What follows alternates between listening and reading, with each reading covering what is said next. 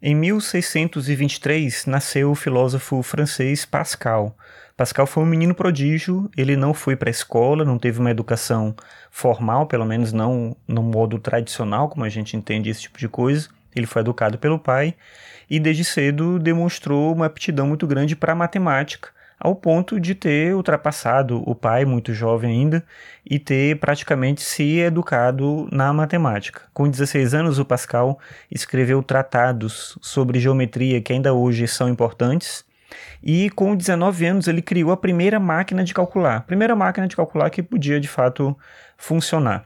Independentemente dessa paixão pela matemática e consequentemente pela ciência, o Pascal demonstrou também uma grande paixão pela filosofia, principalmente entendendo a filosofia como uma fonte de autoconhecimento.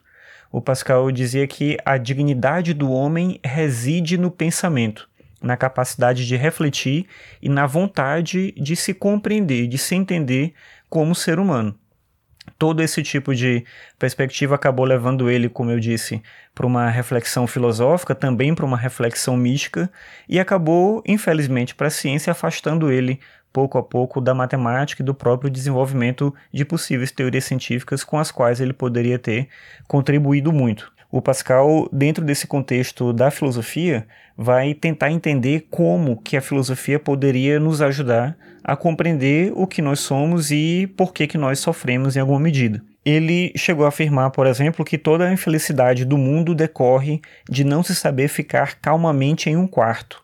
É a solidão, portanto, que causa mais angústia e é inevitável que a gente acabe se confrontando com essa situação de solidão. E aí por isso a gente fica procurando alguma ocupação estimulante, alguma coisa que tome o nosso tempo, justamente para a gente não pensar em nós mesmos. Mas por que pensar em si mesmo é insuportável? E o Pascal ele entende que o pensamento sobre si mesmo ele é em certa medida insuportável, ele é difícil com certeza, mas em certa medida até insuportável porque é ali que se mostra toda a fragilidade da existência. E aí, por isso, apesar de a dignidade do homem estar no pensamento, para muita gente acaba sendo melhor não pensar. E essa é a contradição que envolve toda a condição humana. Daí o conceito famoso de filosofia do Pascal, que é quando ele afirma que zombar da filosofia significa filosofar de verdade.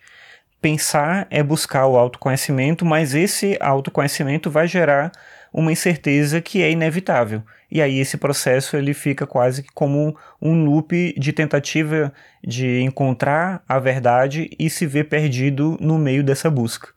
O Pascal então dedicou toda a breve vida dele a esse tipo de reflexão, porque ele morreu em 1662 com 39 anos, deixando uma obra que ainda hoje admirada e que serve como um ponto de partida para todo mundo que ama a filosofia.